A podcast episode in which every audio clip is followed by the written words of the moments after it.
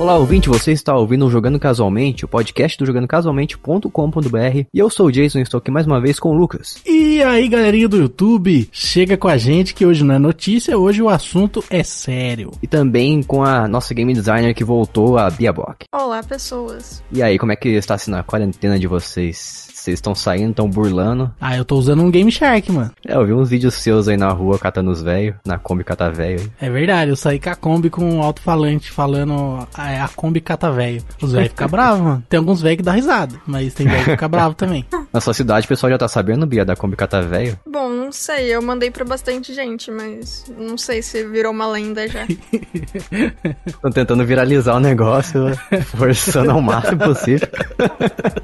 olha isso aí, olha isso aí. Você já viu esse vídeo aqui?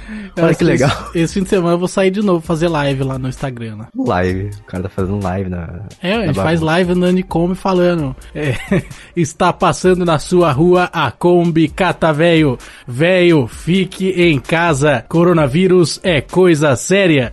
Aí a gente sai falando isso aí. Eu acho que vocês tinham que ter um papelão de um, de um velho assim, pra colocar dentro, como se eu tivesse pego um já. eu falei pra minha mãe se ela não queria ir junto. Daí ela ficava na janela, assim, batendo como se tivesse prendido ela. Droga, essa é uma boa ideia, mas. mas ela não quis ir, não. Certa ela, mas. Gritando desesperadamente. Ô, oh, você podia envelopar a sua Kombi também. Então, é, mudar a cor de veículo dá problema, cara. Tem que estar tá certo o documento antes, né? Não, mas envelopar não é mudar a cor, é? É considerado? é considerado? É considerado. Se o policial parar, ele vai falar pra você: você tira esse negócio agora. Aí você tem que tirar. Não pode nem modificar o próprio carro mais? Não, se passar de 50%, você tem que mudar no documento. Ah, tá louco, hein? Então, se for colocar só um negocinho assim, só na porta, aí beleza, aí tudo bem, você pode fazer o que você quiser. Mas se for passar de 50% da área útil do veículo, aí você tem que mudar no documento. Área útil, tipo, tipo terreno de casa? Isso. Entendi. Então tá bom, antes da gente ir diretamente pro nossa pauta de hoje, eu quero ir pro nosso Jogando com a Sua Mente, que vai ser o meu desta vez. É seu? Você pegou ele e saiu correndo? Isso. Hoje vai ser a minha vez. Minha vez de trazer meu jogo, jogando com a sua mente. Eu já entendi como é que funciona aqui a, a roubalheira. Ah, lá. Que você faz? O cara, o cara vem acusar a gente, velho. Nossa, que é absurdo. Muita cara eu já pau. entendi como é que é o esquema aqui, então eu trouxe uma, uma forma de fazer igual de vocês. Então vamos lá. Ai, ai. Vamos Nossa. lá, vai, vamos lá. Ai. Primeira dica do meu jogo, do Jogando com a Sua Mente. É uma franquia já conhecida há muito tempo. GTA. É... Não. Tá presente há muitos anos no mercado já. É bem antiga já. Mario. Também não. Donkey Kong. Eu não vou, não vou ficar respondendo Pokémon. até você. Gato Félix.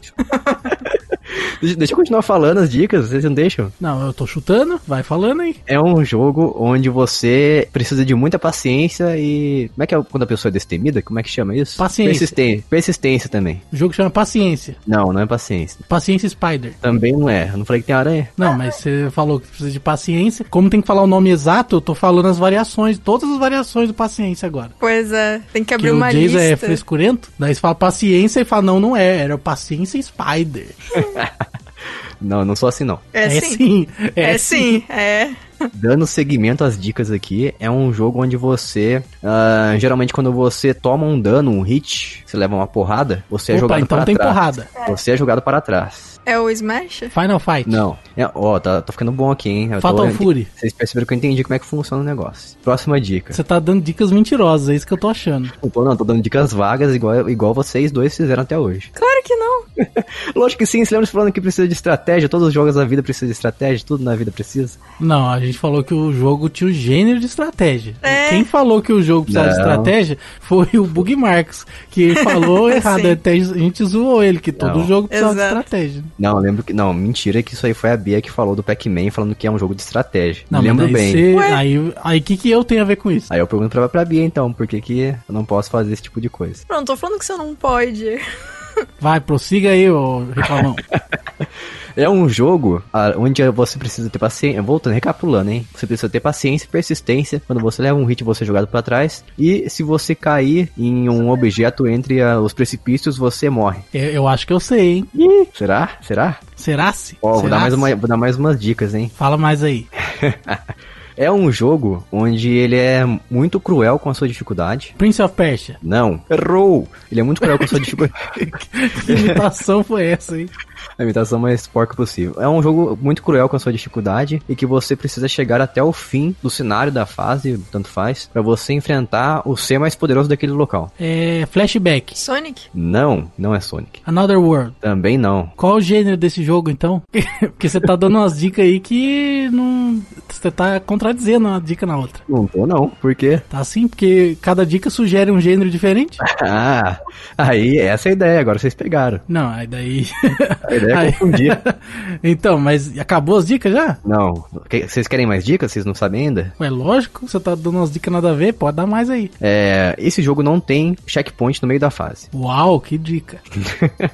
Antes de você iniciar uma fase, você pode escolher em qual fase você vai jogar. Tipo, tem um seletor de níveis, é isso? Isso. Não de níveis, mas de fases. De níveis Então, é level select, né? O- É, é, faz. É que níveis parece que tá falando de dificuldade também, mas não. E é um jogo de dificuldade única, inclusive. Antigamente, hoje em dia não é mais. Ah, então é um jogo que tem lançamentos até hoje. Sim, é um jogo que ainda tá no mercado e tem versões mais recentes dele.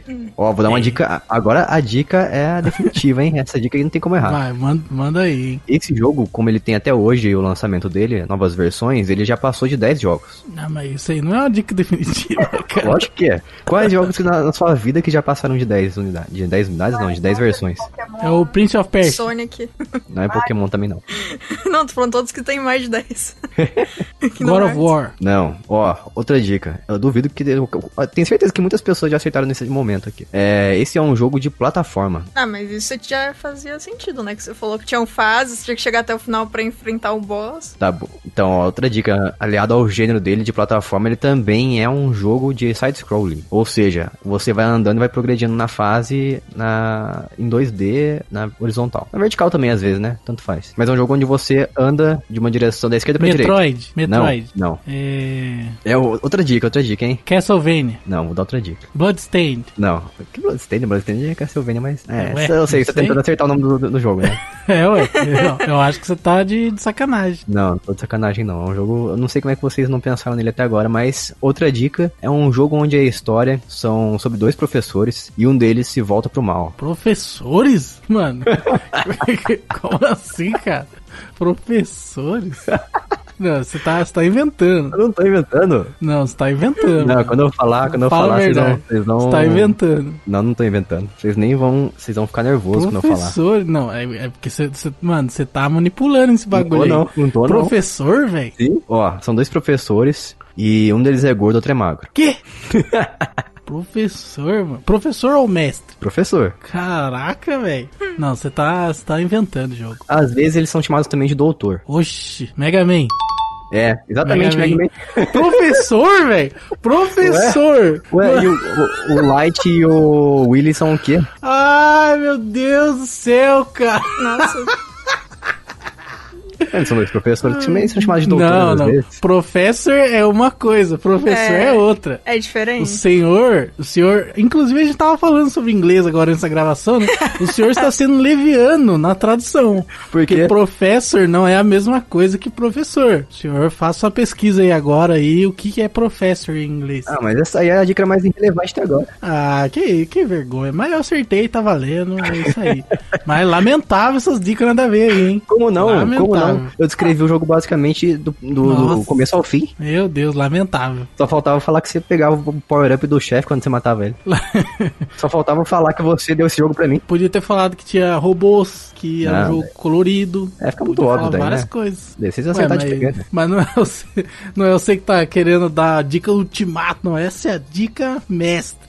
Aí você tinha que mandar essa, que você pega o power up, aí é a dica mestre. Não, a intenção aqui é confundir e não deixar ninguém acertar. Então você é tipo chorão, então. Ah, Essa é a verdadeira intenção do jogando com a sua mente. Eu vim pra confundir, não vim pra me explicar. É isso aí. Mas tá bom, acertou, parabéns. Hashtag ganhei. Bia, você não, você não tinha suspeita de qual jogo que era? Ué, tio, eu falei um monte, mas aí eu falei Sonic e acabei parando de falar o da- os desse estilo e nem cheguei no Mega O que, Man. o que eu acho que me pegou foi que eu comecei a imaginar jogos mais obscuros, né? É, acho eu que também, Eu fui, eu fui na direção dos jogos mais loucos. Eu falei, bom, ele não vai mandar um, um mainstream aqui. Eu ainda Ah. até chutei um Mario, mas era por zoeira.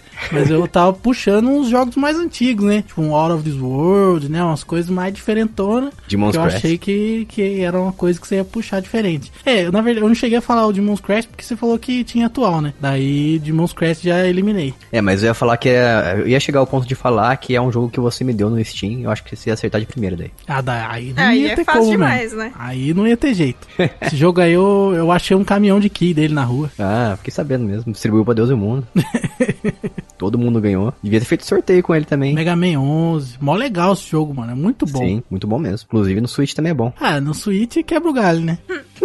E se você acertou esse jogo, fale pra gente no nosso grupo do Telegram, que é qual, Lucas? Nosso grupo do Telegram. É t.me barra jogando casualmente. Você será teletransportado para o aplicativo Telegram, que é o melhor mensageiro da atualidade. E se você não está no nosso grupo do Telegram, eu sinto lhe informar, caro ouvinte, você está errado. Você precisa entrar no nosso grupo imediatamente para você se tornar uma pessoa correta. E Bia, se a pessoa quiser nos apoiar financeiramente, meter a mão no bolso e ganhar os nossos benefícios, que são os podcasts bônus, e também fazer parte do nosso grupo secreto no Telegram, o que, que a pessoa pode fazer para que isso aconteça na vida dela? É só acessar o site picpay.me barra jogando casualmente e escolher lá qual a, a possibilidade que mais lhe agrada. Isso, se você vê algum tipo de valor no nosso podcast, valor emocional, valor agregado, você entra nesse link que a Bia falou e nos apoie. E automaticamente nós iremos saber e colocaremos você no nosso grupo secreto do Telegram. É isso aí então. E antes da gente ir mais uma vez pra pauta, eu quero perguntar pra vocês rapidamente o que vocês têm jogado durante essa semana.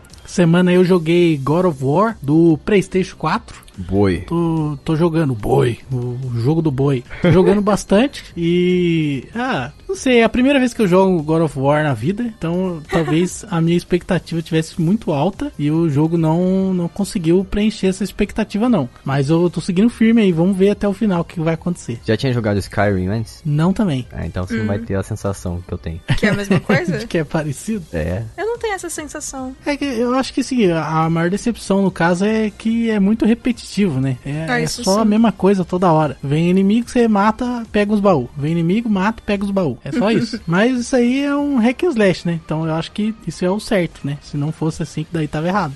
Você quer o quê? Você quer jogo filosófico que fica contando história? Não, cara. Eu queria outros tipos de desafios, né? Até tem uns puzzles ali, são legais. Poderia ter mais desse tipo de coisa. Ah, entendi. E você, Bia? O que você tem jogado? Pouca coisa, na verdade. Essa semana não deu pra fazer muitas, muitas coisas. Eu joguei um pouquinho de LoL, porque teve o- um evento que vai. Um personagem foi remodelado e ele vai sair. Então, um dos tipos de jogo você podia entrar e tinha a chance de aparecer uma versão gigante desse personagem que batia no chão, todo mundo saiu voando, é mó legal. E aí eu joguei um pouquinho pra, pra ver esse personagem lá, mas só. LOLzeira, pro player. Com certeza.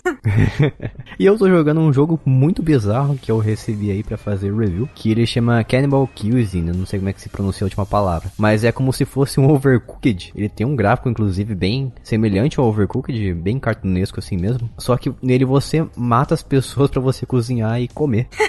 Oxi. Hannibal, eu quero. Pô, Hannibal Simulator, sensacional. Então, ele é, ele é engraçado porque ele parece um jogo fofinho igual Overcooked, só que daí você senta o facão nas pessoas e espirra sangue no chão. Continua Oxi, sendo E fofinho. eu acho que esse jogo é pra maior de idade, não é possível, porque eu depois vou ver a Ah, classificação dele. será? Puxa Talvez, vida. talvez. Deixa eu confirmar a classificação dele rapidinho. Será? Pô, que mistério. Eu acho que com certeza, hein? Deixa eu ver a classificação desse jogo aqui na, no site da Nintendo. Vê aí ao vivo. Ele está indicado pra maior. O que, que é teenager? É, acima de 13 É anos. adolescente, Adolescente. É. 13, 12 anos, né? 13 anos. É, mas isso aí, eu recomendo você jogar esse jogo aí se você já tiver noção das coisas da vida. E se você gosta de Overcooked também, porque ele é bem bacaninha, eu gostei dele. E ele também tem um recurso muito interessante, que é uma coisa muito ausente no Switch, que é a função convidar amigos. Acredite você ou não, muitos dos jogos do Switch, é, jogos que tem online no Switch, eles não têm a função de você convidar as pessoas. Você, como é que é você, como é que funciona você jogar com um amigo um jogo no Switch, sendo que você não tem comunicação direta com ele? Você entra no jogo e espera o seu amigo se tocar de alguma forma, por algum acaso do destino, que você quer jogar aquele jogo com ele. A não ser que você mande uma mensagem pra ele no privado usando um aplicativo de terceiro como WhatsApp ou Telegram. Mas é assim que se joga com amigos no Switch geralmente. Não, eu achei até ok que você tenha a possibilidade. Do jeito que você tinha falado, eu tinha entendido que não tinha como e era só com pessoas random. Mas menos mal você tem como. Esse jogo ele fez, ele é- esse jogo ele é um jogo independente e ele faz isso, entendeu? E jogos grandes, AAA e tudo mais, eles não fazem isso geralmente no Switch. Ah, tá. É uma coisa que me surpreendi bastante. Só que, por outro lado, também ele não tem como você jogar com pessoas aleatórias na internet. Não tem a opção. Apenas com amigo. Ah, nossa, que estranho. Ah, mas a Nintendo é contra jogar com pessoas aleatórias, né? Mas tem vários jogos que você pode fazer isso, como o próprio Mario Kart. É, mas a Nintendo é contra. Mas ela mesmo faz isso. Ah, mas é que algum desenvolvedor fez sem falar nada. Ah, lógico, tá lançado o negócio há três anos lá, ela só nunca percebeu. Não, mas o- isso que eu tô falando é daquele vazamento lá. A própria Nintendo que fala internamente que jogar com pessoas aleatórias é ruim. Ah, é, muito ruim. Mas tá bom, é isso que a gente tem jogado essa semana então, vamos direto pra nossa pauta de hoje. Vamos pra pauta!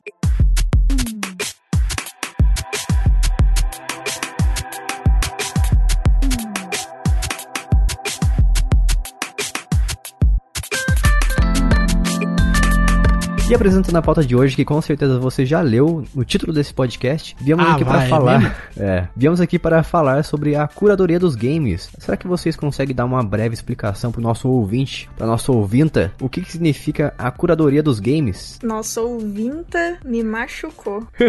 Gente. Tá certo. No Brasil Tá tem certo. presidenta porque não pode ter ouvinta também. É verdade. Ai, nossa, a gramática tá chorando. Eu concordo com o Jason, estou aqui pra apoiar o Jason. Obrigado, vote em mim. Nossa. Vote no Jason para ditador do Jogando Casualmente. Mas ele já é. Vai Então, em exatamente, a eleição só pode votar nele. Ah, entendi. Eu decido se vai ter eleição ou não também. É, Isso, você ele- não, decide ele- que você ganhou a eleição. Ele faz a eleição, só que só ele pode votar. É, isso aí. Mas vamos lá, o que, que é uma curadoria dos games? É quando o jogo tá machucado. Só... Aliás, falando em curadoria e jogo machucado, o processo de, de fazer uma curadoria se chama curar mesmo? Não me lembro. agora. Exato, chama curar. Engraçado, né? É, é uma lista curada, né? Assim como tem a garota malhada. É, isso aí ninguém vai pegar referência. Eu não peguei, inclusive. Então, gente- ninguém, ninguém pega essa referência aí. Ninguém sabe isso aí que a gente fala, né? É, só o pessoal do mundo obscuro. A garota fitness. É, Se alguém pegar essa referência e conta pra gente no grupo do Telegram. isso. E me explica, por favor. Mas é engraçado esse jogo de palavras, né? Curadoria, curar. Mas enfim, vou jogar a bola pro Lucas. Então, Lucas, o que, que é uma curadoria dos games? Opa, peguei a bola, chegou aqui. Meu Deus A gente tá longe, pera, mas pera, chegou. pera. Antes, então, de fazer isso, vai, desinfeta essa bola, né? Porque não pode, tá? É verdade, tem Corona. aquele negócio que a gente não pode falar o nome. Isso. Todo mundo aí, álcool gel, ótimo momento pra lavar a mão. Eu curei a bola, agora tá tudo bem. Isso.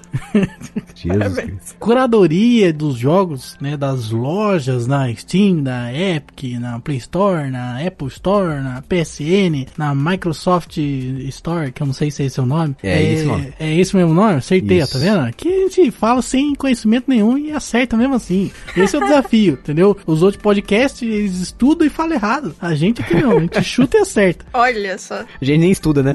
É, só, só vai, entendeu? Só vai. É, a curadoria é o processo que a própria loja faz para analisar todas as publicações antes delas irem ao ar. Então, dessa forma, eles conseguem limitar os conteúdos de baixa qualidade ou ofensivos de alguma forma, de repente, né, na hora de publicar. Então, você pode ser, como desenvolvedor, que você tenha que fazer alterações para adequar o conteúdo que você está publicando, ou que esse conteúdo nem seja aceito de forma nenhuma, você tenha que descartá-lo, distribuí-lo de outra maneira. Então, isso acontece em todas as lojas, tanto para aplicativos quanto para jogos, né? E isso acontece de maneiras mais ou menos é, fortes e segregadoras de conteúdo, vamos dizer assim, para que o seu conteúdo possa ser publicado. Então, por exemplo, na Apple é um processo que costuma demorar mais, né, para publicar aplicativos, que é a parte que eu conheço, e na Play Store é mais rápido, embora também tenha uma validação e ela é automática. No caso da Apple não é manual, um ser humano realmente utiliza o seu aplicativo para avaliá-lo. A curadoria é praticamente uma avaliação, né? Que você atende os requisitos básicos ou mínimos pra você entrar naquele grupo seleto de qualquer coisa que seja. E tem em várias áreas na vida existe isso aí até. A gente pode fazer uma referência como, sei lá, entrevistas de emprego, por exemplo, existe uma curadoria pra você contratar alguém. Sim. É, falando de, de produtos, né? Você tem, por exemplo, carros, que os projetos são enviados e aprovados antes. Você não pode sair inventando um carro, inventei um carro aqui, sair fazer e vender.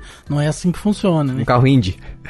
Um carro Não tem indie. carro indie, é verdade. Então, as montadoras mandam projetos e tudo mais para avaliar. Aí tem um Inmetro que avalia a qualidade dos produtos. Tem produto que, se não for com o selo do Inmetro, ele não pode ser vendido. Então, isso existe na vida real já. O Estado já faz esse favor pra gente. Uma coisa também é que normalmente a curadoria acontece tanto para ver se o produto tá no, do jeito certo para poder entrar em tal lugar e também para ver se o que o produto diz ser ele é de verdade. Então, por exemplo, no caso de, é, sei lá, aplicativo, se você fala que o seu aplicativo faz X coisa e manda para Apple, para Google ou para qualquer lugar, eles vão verificar se isso é uma verdade ou não, até porque pro consumidor final, quando chegar nele o aplicativo, no caso, não ser, por exemplo, um negócio que diz que vai ser tipo um Uber e aí você abre ele é um iFood, sabe? É, tipo isso aí. Ou então você abre um spyware, uma coisa qualquer que vai roubar os seus dados, né?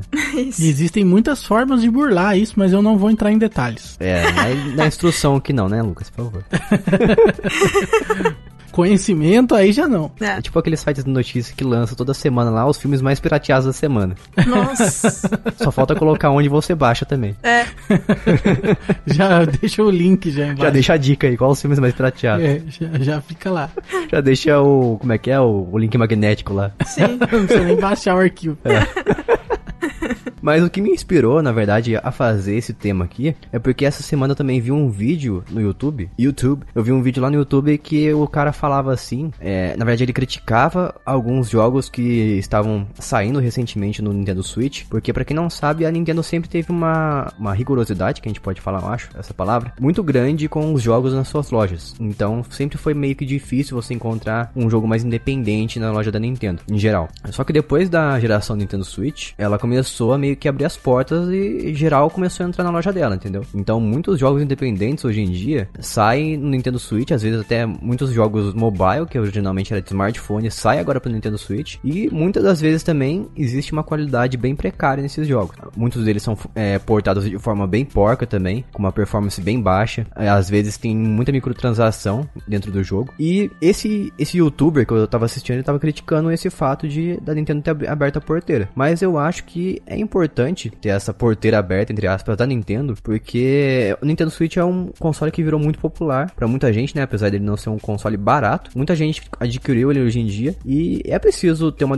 democratização dos jogos para que muitas pessoas consigam publicar os seus jogos no Nintendo Switch, por mais duvidoso que a qualidade seja. Mas eu quero perguntar para vocês por que, que vocês acham importante ter uma avaliação para publicar um jogo numa loja, por exemplo, como a Nintendo. Eu acho que o, o motivo que eu acho mais importante, assim, até tanto quanto quanto desenvolvedora quanto como consumidora é que quando existe essa curadoria, quando ela é feita com cuidado, a chance do usuário final se decepcionar com a compra é bem menor do que se você tiver uma curadoria entre aspas porca. Então, principalmente em um tipo de, nos consoles da Nintendo, que são as que sempre foram, é, sempre foi uma empresa muito fechada, eu acho importante eles manterem um pouco isso de tentar manter o nível das coisas entre aspas aceitável. Minimamente aceitável, né? Minimamente aceitável. E assim, eu acho muito legal eles trazerem indies e trazer mais gente para poder fazer parte do, das vendas do, da empresa. Até porque tem jogos muito bons por aí que super iam funcionar num Switch, por exemplo. Uhum. Em todos os hum, sentidos. Pois é.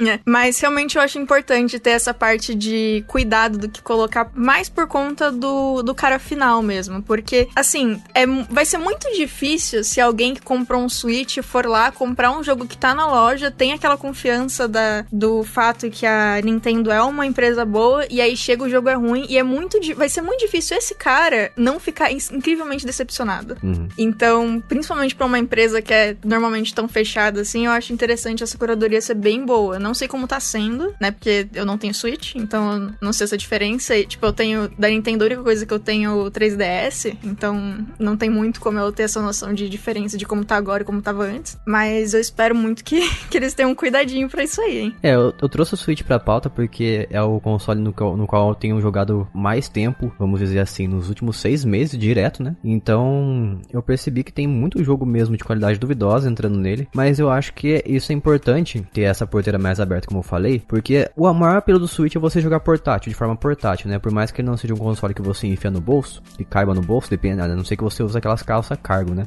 mas ele não cabe no bolso, em qualquer bolso. Então, eu sempre tive muita vontade verdade, o meu maior motivo, querendo ou não, por incrível que pareça também, o meu maior motivo por ter comprado o Nintendo Switch é pra jogar muitos jogos third party, né? Em jogos que não são da Nintendo propriamente dito, de forma portátil. Eu sempre uhum. tive essa vontade. Ou pelo menos testar alguns jogos pra ver como é que eles funcionam numa telinha menor. E esse é o maior apelo do Switch para mim. Então eu acho que é importante essa democratização do, de qualquer é, desenvolvedor poder publicar o seu jogo no Switch. Eu acho que justamente o problema da eShop não é ter é, uma, cura, uma curadoria mais liberal, assim vamos dizer. O problema dela é que ela dificulta muito o processo de devolução. Ou seja, se eu comprar um jogo lá na eShop, que eu fiz recentemente, inclusive, comprei um jogo que tava por 3 reais, eu achei o jogo horrível. Ele, a burocracia para você devolver é muito grande e muitas das vezes você não vai conseguir devolver o jogo, principalmente uhum. se você comprasse lá por um PayPal da vida. Porque o que, que ele faz? Ele permite a eShop, ela tem uma regra de políticas que é assim: se você comprar com cartão de crédito, eu acredito que seja assim, não me lembro, daí sim você tem a opção de pedir o reembolso depois. É só você responder o e-mail deles lá, que é bem bizarro, né, o processo de devolução, e você recebe uma, um recibo por e-mail do jogo que você comprou e você responde aquele e-mail dizendo o motivo pelo qual você quer devolver o jogo. É um processo bem manual mesmo, não sei se ele é humano, se ele é automático, o que, que ele é. Mas é assim que funciona a devolução na Nintendo. Só que como eu fiz a compra pelo PayPal, o que, que ele fez? Ele adicionou créditos no meu, na minha carteira virtual da Nintendo, através do PayPal. Então, com esses créditos, eu comprei o, o jogo final. Então, ele não fez exatamente uma compra através do PayPal, ele adicionou créditos através do PayPal e isso impossibilita de eu pedir um reembolso.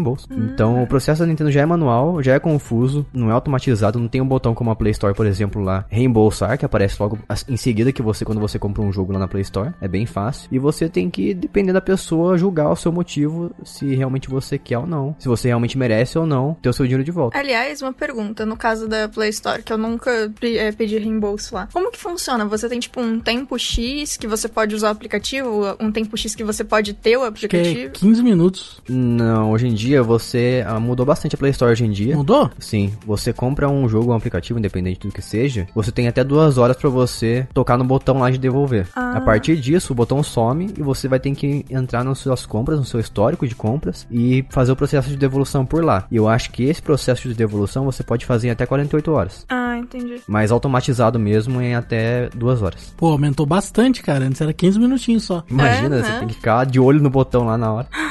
Abre rapidão e joga o que der. É. e ver se é legalzinho. É legalzinho, ah, é. beleza, suave. Senão já tô desconfiado que eu não vou gostar, já, já clica já. E eu acho isso aí muito legal, isso aí da Play Store que eles fazem, porque praticamente você tá testando o jogo sem ter o demo, uhum. a versão demo dele. E eu já me salvei muito de muitos jogos que eu comprei na Play Store porque eu queria apenas testar. Tipo assim, porque muitos jogos não tem como você sentir como é realmente, né? Só de você ver vídeo no YouTube. Daí eu fui então, comprei o jogo, percebi que não era legal, não era bacana, não me agradou, fui devolver na hora. Eu acho que a curadoria é, é importante, mas eu prefiro quase não curadoria ou não curadoria. Porque o que acontece é que é, fechar a plataforma e burocratizar o processo de publicação é uma coisa que atrapalha muito os desenvolvedores e não apenas isso, como tem um custo muito alto também. Então, quando você está desenvolvendo os jogos, você tem que já calcular que você vai levar de duas a três semanas, talvez até mais, num processo de envia o jogo e recebe um pedido de revisão, envia de novo, recebe outro pedido. Então, tudo isso tem um custo muito alto para os desenvolvedores. E isso, obviamente, se reflete no preço do jogo depois.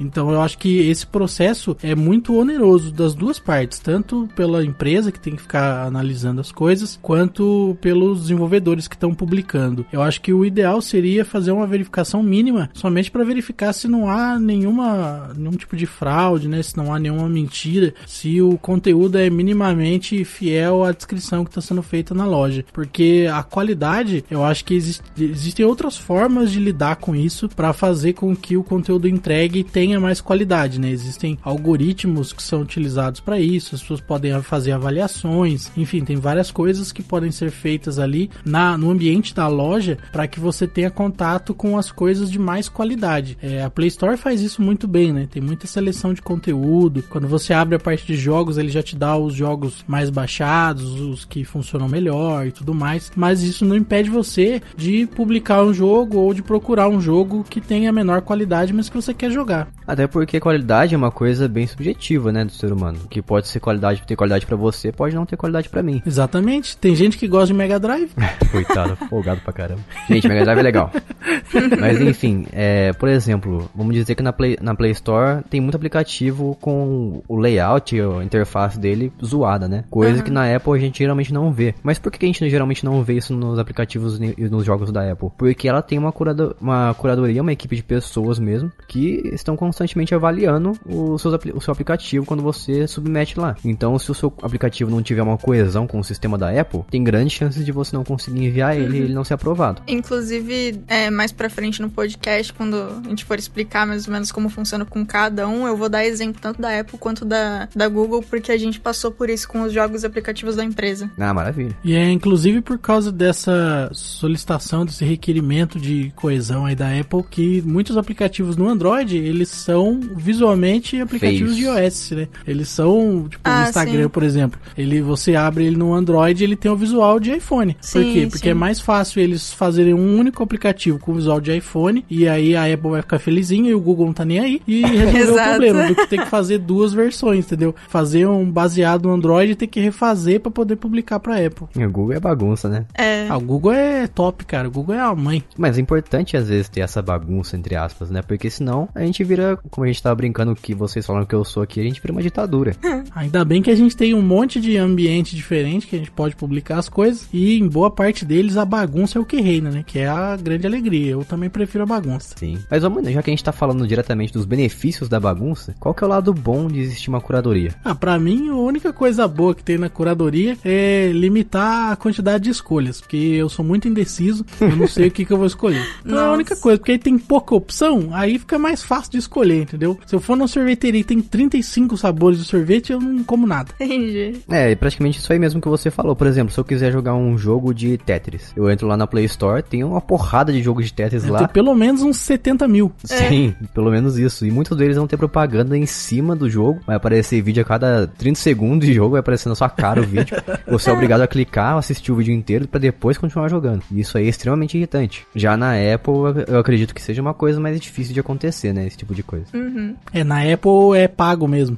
É, tudo- realmente é verdade, porque tem muito jogo que é gratuito no, na Play Store e na Apple é pago. Já vi vários. É, então, é o- isso aí vai ao encontro do que eu falei, né? Porque esse processo de curadoria, ele tem um custo. Então, na Play Store é tranquilo, não causa estresse nenhum, beleza, eu ponho o jogo grátis, ponho uma propagandinha pequenininha ali. Na Apple, não, os caras me cobram um valor anual, né? E tem toda uma burocracia, então beleza, então senta a faca aí. Além do valor anual, ainda tem que pagar a equipe de curadoria, né? Seres humanos de verdade. Exato. Eu, na verdade, eu gosto da ideia da curadoria. É que assim, eu entendo o lado complicado de ter uma curadoria, justamente por isso de o tempo que demora, como é difícil para os desenvolvedores poderem é, adivinhar o que, que a empresa quer que eles façam e a coisa do preço, tudo. Ainda assim, eu gosto da ideia de ter algum tipo de curadoria, pelo menos. Eu acho que se é festa demais, não dá certo. Tanto pelo fator de é, você não pode confiar se aquele aplicativo que você quer baixar realmente é bom ou não. Então, principalmente com aplicativos pagos, rola a, a possibilidade de ser, ser necessário ter a- o, o uso de reembolso, se existir. Eu, mas eu prefiro a, a curadoria assim. Eu gosto da ideia de que alguém perdeu um pouquinho do tempo que for pra ver se aquele aplicativo vale a pena, entre aspas. Uma das coisas que eu lembrei agora que a Apple faz, que eu acho positivo nesse processo de curadoria, é, vocês podem confirmar pra mim se eu tiver certo mesmo, é que ele- ela exige que você constantemente atualize o seu aplicativo, não é? Você não pode abandonar o seu aplicativo simplesmente na loja lá e tchau. É, mais ou menos. É, é, mais ou menos, Tem é. uma exigência que acaba sendo uma, uma consequência é você ter que atualizar. Mas Uhum. não é exatamente isso que eles exigem. É que assim, se você tem. Por exemplo, vamos supor, eu atualizei o meu iPhone semana passada, sei lá. E aí eu, é, eu fui tentar jogar um jogo e essa pessoa não atualizou o jogo dela ainda. Uhum. Se por algum motivo esse jogo não tá compatível com a minha versão do iPhone, o iPhone vai me avisar, falar, tipo, ah, é, esse aplicativo não está atualizado ainda. E aí eu vou saber que eu não, eu não vou conseguir jogar ele por enquanto por algum motivo. É, o que tecnicamente é uma coisa ruim, porque às vezes tem alguns aplicativos que, sei lá, um- é, já aconteceu isso com jogos que eu gostava muito. Nossa, e aí também. a pessoa desistiu total do jogo. Tinha um, por exemplo, um Tower Defense da Alice no País das Maravilhas, que eu jogava direto e era maravilhoso. Eu tenho prints salvos do jogo porque eu ficava tirando e mandando pras pessoas porque a arte era linda, o gameplay tava legal, ele era bem fluidinho e tal. E a pessoa desistiu dele por um motivo ou por- ou por outro e é impossível eu conseguir jogar ele agora. O único lugar que eu consigo jogar esse jogo é no meu iPad mini, que é tipo bem antigo, né? velho. É, ele é muito velho e eu parei de atualizar em algum momento porque ele tem uma quantidade absurda de fotos e vídeos. então eu não tenho espaço pra atualizar. Que me salvou, porque eu tenho muito joguinho que eu consigo jogar lá e não consigo jogar no iPhone, por exemplo. Ou joguinhos que, tipo, não existem no celular da minha mãe, que é, que é Android, por exemplo. Eu não posso colocar lá e roubar o celular dela, sabe? Aconteceu exatamente isso comigo numa época que eu comprei iPhone, porque eu, eu gostava muito de um jogo e ele, eu jogava bastante ele no Android. Eu vendi o Android na época, né? Eu adquiri um iPhone e só tinha ele como celular. Daí existia a segunda versão desse jogo que era que exigia constantemente a ligação com a internet. E eu não gostava da segunda versão. Eu gostava muito da primeira versão, na qual você podia jogar offline também, era mais divertido e não tinha microtransação pra ajudar. Só que o jogo não era mais atualizado fazia cerca de seis anos mais ou menos. Caramba. E eu não podia mais jogar ele, só podia jogar a segunda versão, que era pior. Aham. É, não, tem, a- tem bastante aplicativo que a, a galera desiste, assim, de continuar, ou, ou porque eles estão com outros projetos, ou porque por algum motivo a empresa se desfez, ou enfim, o jogo não tá sendo tão usado. Assim, às vezes o joguinho do Tower Defense dali só eu jogava, às vezes esse jogo que você gostava só você jogava. E aí os caras, tipo, dá, vamos focar em outra coisa, né? Uhum. E é uma tristeza, eu acho bem, bem triste, assim, eu até acharia incrível se tivesse uma opção de você jogar com o jogo, mesmo se ele tiver numa, num tamanho diferente ou numa qualidade diferente, só pra você ter o joguinho lá, sabe, ia ser bem bacana. Mas assim, mesmo tendo isso como parte negativa, eu ainda prefiro ter um- algum tipo de curadoria pelo fator UX da, da parte que eu vou explicar mais pra frente. Bia, pra quem não é da área, o que, que é o X? É experiência com o usuário. Experiência do usuário, desculpa.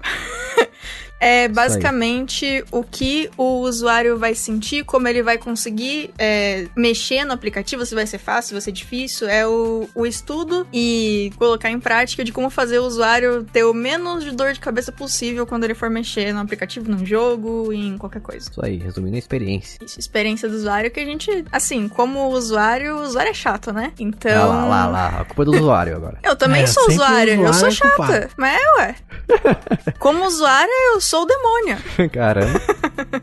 Não, mentira, eu não ligo tanto assim. Eu devia ligar mais, na verdade, eu acho. A experiência vem acima da beleza, na verdade. Mas assim, o que normalmente me irrita mais quando eu vejo um aplicativo, um jogo, algo do gênero que eu acho que a experiência com o usuário é uma droga, é quando eu sei que aquele problema podia ter sido resolvido muito facilmente. Tipo, sei lá, o aplicativo, o joguinho foi Sim. feito com Unity, e aí eu mexo no Unity, e aí eu sei, pô, pro cara resolver esse problema idiota aí, era só ele pegar um bagulho de graça que tem na, na de store da. Unity, sabe?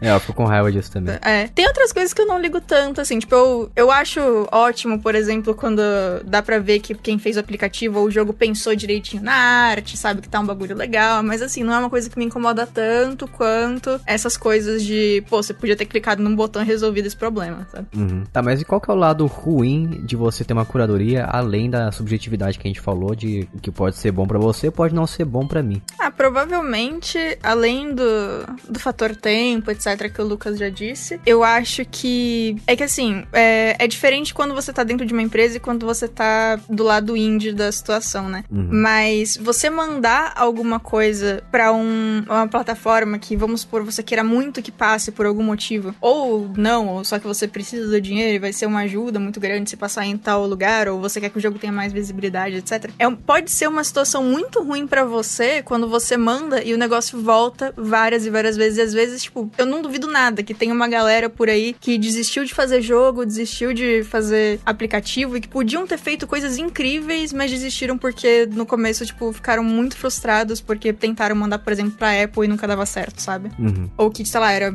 antigamente o sonho dessa pessoa era fazer um jogo pra Nintendo e sabia que nunca ia dar certo e aí desistiu de fazer jogo, sabe? É, Então, eu garanto que muitos desenvolvedores indies, o sonho deles é enviar um jogo pro Nintendo Switch, ter publicado lá, Sim.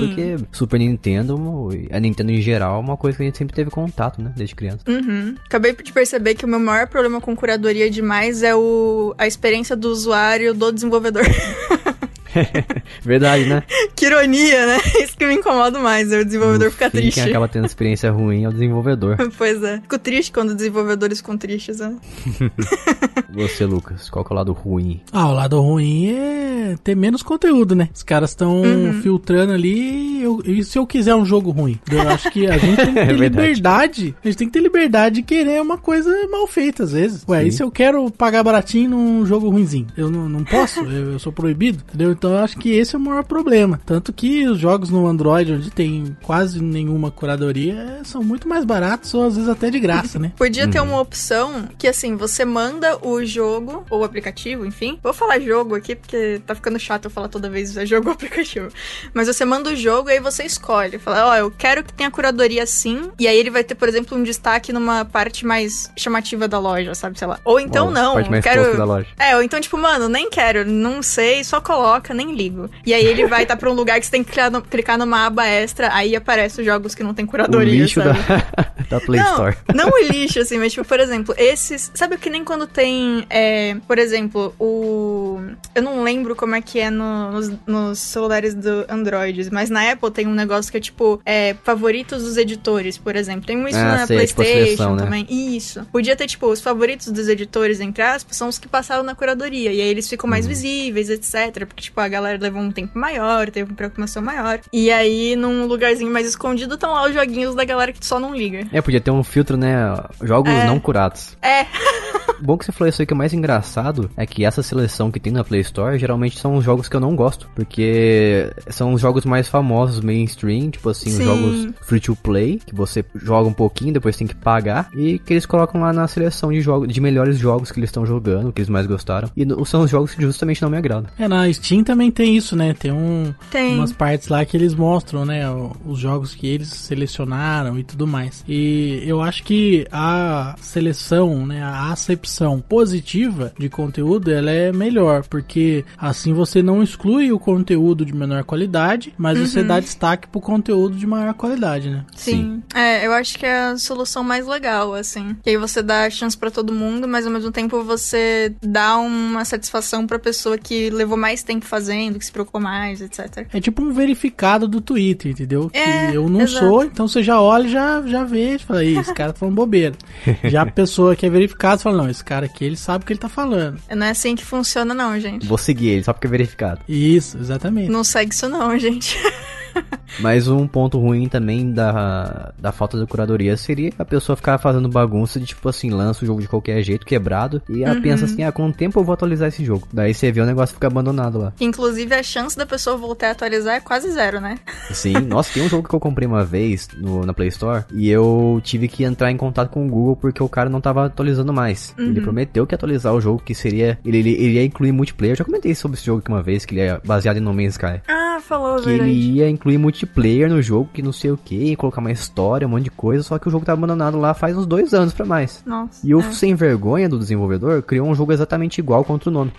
é um canalha mesmo, vale nada. Canalha. Deselegante. Mas é isso aí. Mas agora pra gente ir encaminhando quase pro nosso encerramento aqui, vocês sabem me dizer como que cada loja de jogos lida com a curadoria hoje em dia? A gente já falou bastante da Nintendo, mas como é que as outras fazem? Aliás, ah, antes de falar de hoje em dia, eu queria comentar aqui. é, vocês lembram quando a Steam tinha a falecida Greenlight? Sei, lembro, lembro. Eu- Só que eu não sei como é que funcionava essa parte da Steam. Basicamente, os jogos eram colocados pra votação do público, e aí os que tivessem maior votação entravam na loja. O que era meio ruim, entre aspas, né? Porque, assim, é, tinha, com certeza tinha uma galera que fazia, votava por zoeira, né? Então verdade. tinha uma quantidade absurda de jogos e não era uma curadoria tão boa assim, na real, sabe? Mas tanto que fecharam, né? Não tem mais a Greenlight, agora é outro esquema. Não, mas tá, também tá muito jogo de qualidade duvidosa lá e bizarro também no Steam. Sim, é, tem, tem. É, sim, algum youtuber que eu gosto que fala de sobre jogos e tal, não, não vou lembrar quem,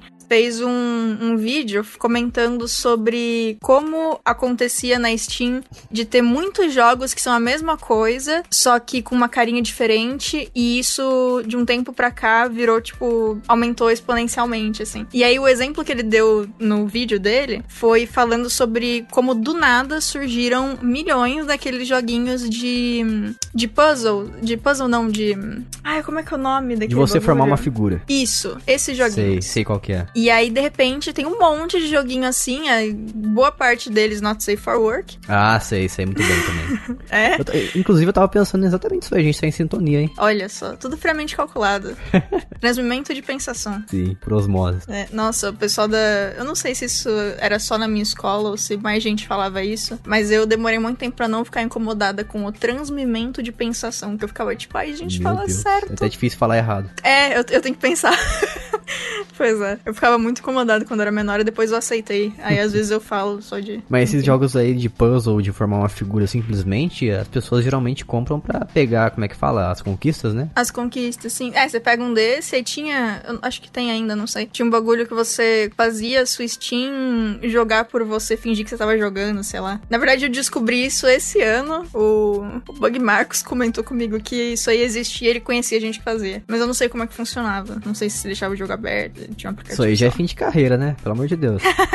Só pra pegar as conquistas, né? A galera que É. cartinha. Vai arrumar o que fazer, por favor. Mas enfim, tipo, hoje em dia tem isso aí. Tem uma quantidade absurda de jogos na Steam que é a mesma coisa e tá lá. E são precinhos baixos, a galera acaba comprando e, e continua se sustentando, né? É, mas o bom, que voltando pro começo que a gente tava falando, a Steam permite fazer um reembolso, processo de reembolso de uma forma muito fácil, né? Ah, sim. É, não, isso aí eles estão de parabéns mesmo. Agora, quem superou isso aí foi a própria GOG. Meu Deus, a GOG deixa eu devolver, acho que até 60 dias agora. Eita! Caramba! É muito tempo, você pode pegar o jogo, fechar ele várias vezes e devolver. E se não me engano, eles não pedem nem motivo. Mas não tem, tipo, nada relacionado a tempo de jogo, nada de nada? Olha, pelo que eu entendi, não. Virou, tipo, é, confiar na boa fé das pessoas, só isso. É, nem tem Que como incrível. ter controle de tempo de jogo, porque os jogos não tem nem DRM, não tem nada. Ah, tá. É, até tem, porque a GOG também tem um GOG Galaxy lá, que é um launcher deles, né? Um, um programinha que você usa pra abrir alguns jogos. Alguns jogos exigem o GOG Galaxy, na verdade. Mas eu acho que talvez, sei lá, de alguma forma deve coletar algum tipo de dado. Mas independente também, tem alguns jogos que você só descobre que é ruim lá pro meio, né? Tá quebrado, alguma coisa assim. Aham. Pro final, pro meio. Ou simplesmente você fechou o jogo e não gostou, sei lá, você quer devolver. É, se bem que isso é agir de má fé, mas tá bom. É, eu acho que se você jogou o jogo inteiro é um pouco sacanagem devolver, né? É, vai ser o um bom pouco senso, não, né? é bastante. É, sim, sim. A não ser que seu, seu jogo seja horrível. Eu acho que não, cara. Se você aguentou o joguinho inteiro. É, sei lá, vai que você fez um desafio consigo mesmo. Quero fechar essa porcaria, quero ir até o final porque eu quero. Enfim, Eu, Porque sim. eu super discordo com isso aí. assim, se você jogou o jogo inteiro, aguenta ele lá. É só você desinstalar e deixar na sua biblioteca. Ele não vai te morder, não. Tá tudo bem. Na hora que você estiver dormindo, o jogo vai te atacar. É. Talvez. Dependendo do jogo. Aqueles joguinhos aí que a gente tava falando de, de puzzle aí, talvez. Eu Bia, aproveitando, Bia, que você trabalha na indústria indie, você já teve algum contato com a, a Sony ou a Microsoft pra submeter algum jogo pra essas lojas? Pessoalmente, não. Tem o, o jogo que a gente levou mais vezes na BGS, que foi o que a gente levou o Alpha, depois o Beta, e aí pegava a pesquisa da galera e tal, e foi melhorando e tal. É, a ideia é ele ir, sim, pra essas plataformas, mas primeiro pra PC. Então a gente tava se preocupando mais com o PC primeiro, que era o primeiro.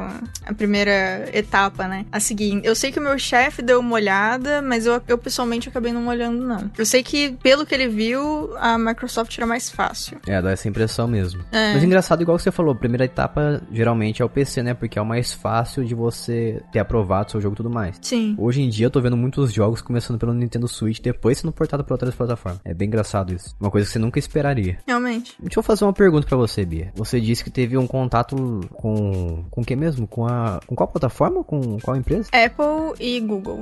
Ah, tá. Porque eu sei que essas empresas, tipo a Microsoft, a Sony e a Nintendo, elas te enviam um dev kit, né? Um kit de desenvolvimento pra você fazer o seu jogo também. Ah, sim. É, a gente não chegou a pegar, mas foi mais porque boa parte dos jogos que a gente tem, na verdade, são ou pra mobile ou são analógicos, ou seja, tabuleiro, carta, etc, coisinhas que você mexe, né, não é não console. E o jogo que viria pra console depois tinha aquele esquema de começar no PC, então também a gente acabou não, não indo atrás disso por enquanto, na época. Entendi. Eu fiquei sabendo que a burocracia de algumas empresas, não sei qual das três empresas, que é tão grande que você precisa ter um, é, um endereço nos Estados Unidos, se não me engano, pra que uma pessoa envie pra você de lá o dev kit. Hum, Tipo assim, eu acho que é da Nintendo, se você precisa que ela envie ah, o dev kit pros Estados Unidos, daí sim enviar pro Brasil. É a cara da Nintendo. É a que tem mais cara de fazer isso, É, assim. As pessoas vão falar que nós somos haters, hein? Cara, eu gosto da Nintendo. Também gosto. Mas a gente Só não tem que. teria Switch. Pois é, mas a gente tem que aceitar que a Nintendo é chata. Sim. É isso. Aceito que dói menos. É. Infelizmente, é, tipo, é, pra, na minha opinião, né, uma empresa, uma das empresas mais legais do mundo dos games é a Nintendo, só que também é uma das mais chatas e mais burocráticas. É, assim, eu não sei se eu acho isso uma coisa tão ruim assim, porque talvez boa parte do motivo dela ser tão boa venha dessa chatice. É, Então, assim, é, na verdade eu acho interessante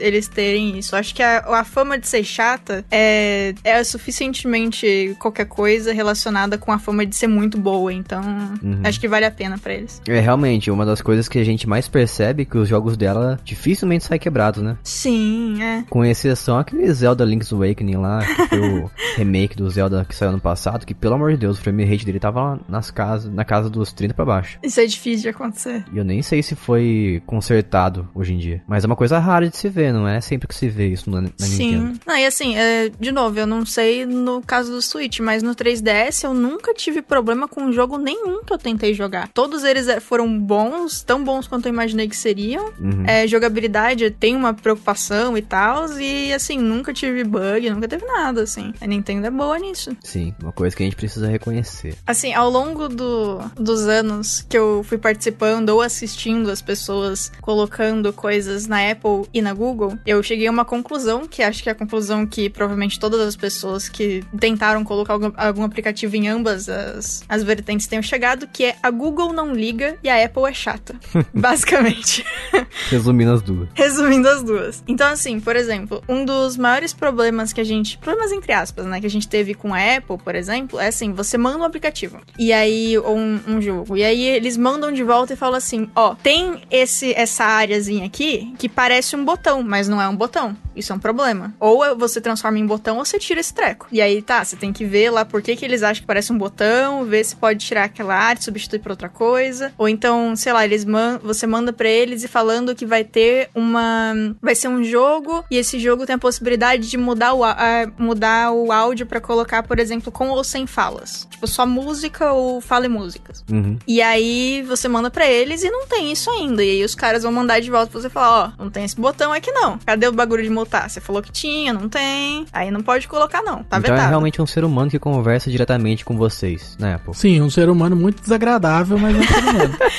É, eu não sei atualmente como que tá, mas assim, na época a gente tava colocando o- os últimos jogos, os últimos aplicativos, é que agora, como tá home office, eu não tô vendo mais, né, a galera. Mas teve uma época que, seguido, assim, acho que é, eu não sei se era com a mesma pessoa ou se foram pessoas diferentes, mas a gente mandou o- um aplicativo e um jogo pra, sei lá, umas cinco vezes pra Apple e todas elas foram com pessoas que é, foram com indianos que estavam muito preocupados com a experiência do usuário, claramente, porque, tipo, eles se preocupavam com algumas coisas que a gente nem tinha se tocado, sabe? Uhum. E assim, foi chato, porque você tinha que resolver o bagulho, mandar de novo várias vezes, e tinha coisa que tinha tempo, né, que você tinha que colocar logo, por- principalmente os aplicativos que tinha que atualizar, ou então empresas que criam aplicativo, etc. Mas ao mesmo tempo foi legal esse lado de, tipo, né, eles estão prestando atenção no que a gente tá fazendo, né? Tipo a Google que você manda o bagulho e eles só falam, beleza, é nóis. Mas acontecia do tipo assim, por exemplo, você manda o jogo pra eles, Hum. eles encontram um problema, daí você vai, resolve, manda de volta, eles encontram um problema diferente? Existia isso? Sim. Pode sim. acontecer, pode acontecer. E eles não, eles não costumam falar todos os problemas de uma vez, não. O cara encontra um problema, ele já para e te manda o problema. E aí você fica compilando milhares de vezes, né? Sim, Por isso que sim. esse processo custa tanto dinheiro. Ah, agora faz sentido. Provavelmente, eu, eu tô chutando aqui total, mas provavelmente o que eu acho que acontece é que, tipo, sei lá, o cara tem uma quantidade X de aplicativos pra ver. E aí você abre o aplicativo, o primeiro aplicativo, e você vê, ah, aqui tem um botão que, quer dizer, um uma arte que parece um botão, mas não é um botão. A Apple não vai aprovar porque os usuários podem ficar chateados. E aí ele fala, ok, isso aqui já não vai ser aprovado de qualquer forma, e ele para ali o que ele tá fazendo, envia o relatório e passa pro próximo, porque ele tem uma cota X de aplicativos pra fazer. Provavelmente pode ser isso. É, porque não dá pro cara ficar o dia todo analisando um aplicativo só, né? Exato, não dá, né? Ainda mais, tipo, se for, por exemplo, um aplicativo de jogo, um, um aplicativo que tenha muitas funcionalidades, demora. A gente sabe que demora quando a gente tá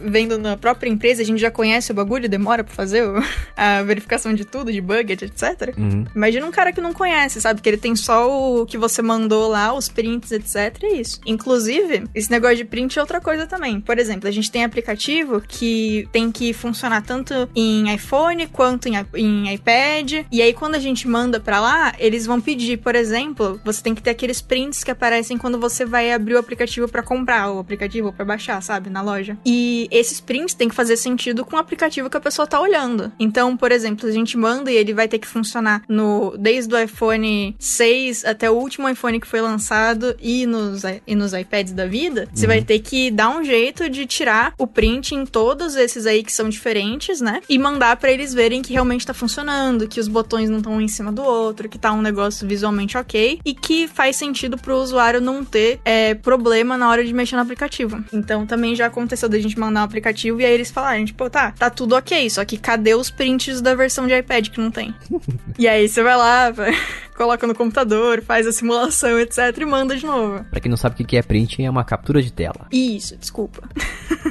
Exato. Tem um- uma história da Apple, cara, que com o aplicativo eu vou falar o que, que era o recurso, mas eu não vou citar o que, que era o aplicativo nem nada, porque, enfim, não tem Sim, um sim. contrato de confidencialidade, Mas mas, é bom, é né? melhor evitar, né? Aham. É, é um aplicativo que no cadastro ele pedia a idade, né? A data de nascimento, na verdade. E aí, por várias versões, foi publicado lá e ninguém na Apple se importou. Porque aplicativos que exigem login, você precisa fornecer um login de teste para eles. Então, a pessoa que ia revisar, ela sempre logava e beleza, bola pra frente. Ninguém nunca tinha olhado o cadastro. E já tinha sido colocado, sei lá, umas 20 versões do aplicativo lá e ninguém nunca olhou o cadastro. Até que teve um cara que, mesmo tendo o login de teste, ele decidiu abrir o cadastro. E eu, o aplicativo, depois de estar muito tempo na loja, tipo, sei lá, um ano na loja já, ele foi de repente reprovado, porque no cadastro pedia data de nascimento e você não pode pedir a data de nascimento no cadastro no iOS. E aí. Nossa, que regra aleatória. É, exatamente. A gente resolveu isso de outra forma, né? Mas a gente tentou argumentar, mas a argumentação foi o seguinte: a primeira coisa que a gente falou é que o aplicativo tinha uma exigência de idade mínima para poder utilizar, então a gente precisava da data de nascimento para calcular essa questão. E aí ele, o cara respondeu que você não precisa pedir a data de nascimento, você pode só colocar uma caixinha. Eu tenho X anos ou mais e Hum. pronto. Então não precisa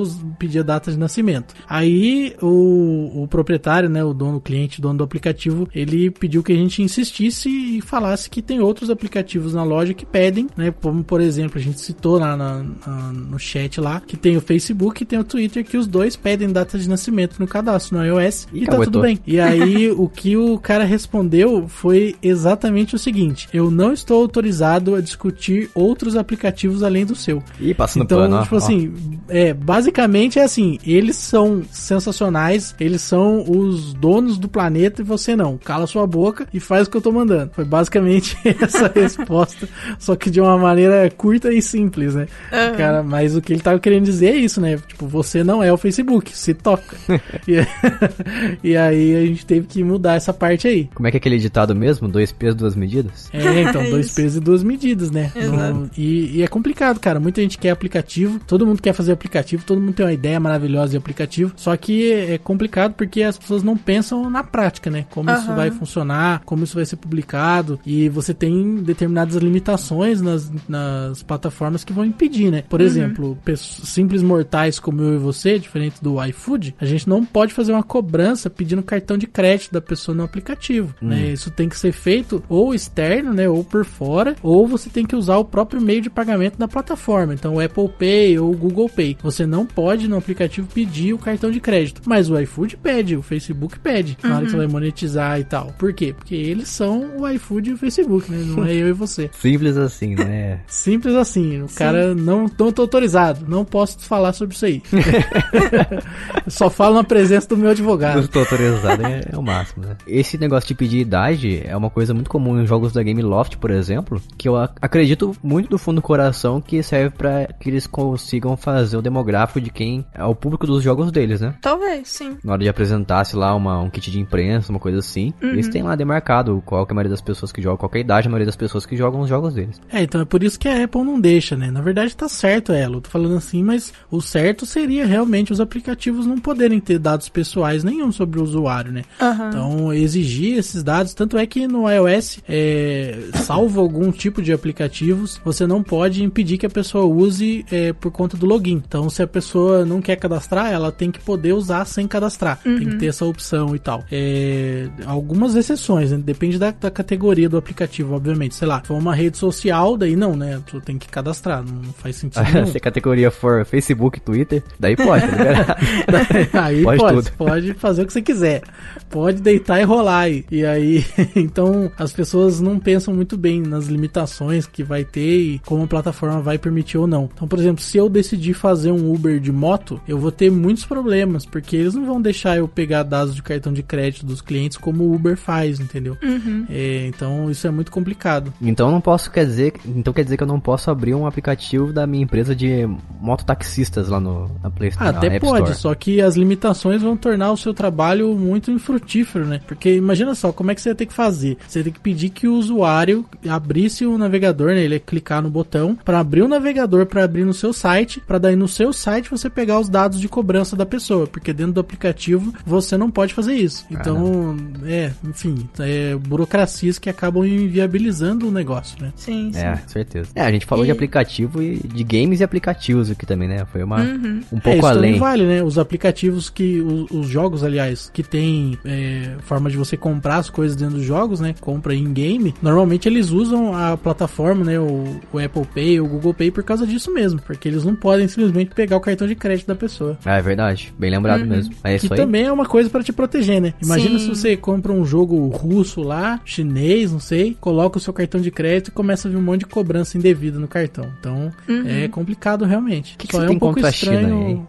Ah, é porque o pessoal na China costuma roubar os dados do pessoal do resto do mundo, né? O governo chinês gosta muito de fazer isso, incentiva isso. Inclusive já foi descoberto já vários softwares que são chineses com é, dentro do código, né? Coisas do governo chinês pra roubar os dados das pessoas. Inclusive antivírus. Tem antivírus chinês que rouba os dados das pessoas. Antivírus na verdade é vírus. Exatamente. Tem isso. Uma coisa que acontece também, por exemplo, na, na Apple, que eles fazem, eu não sei como é que tá no, no Android atualmente, que faz muito tempo que eu não, que eu não uso. Provavelmente bagunça.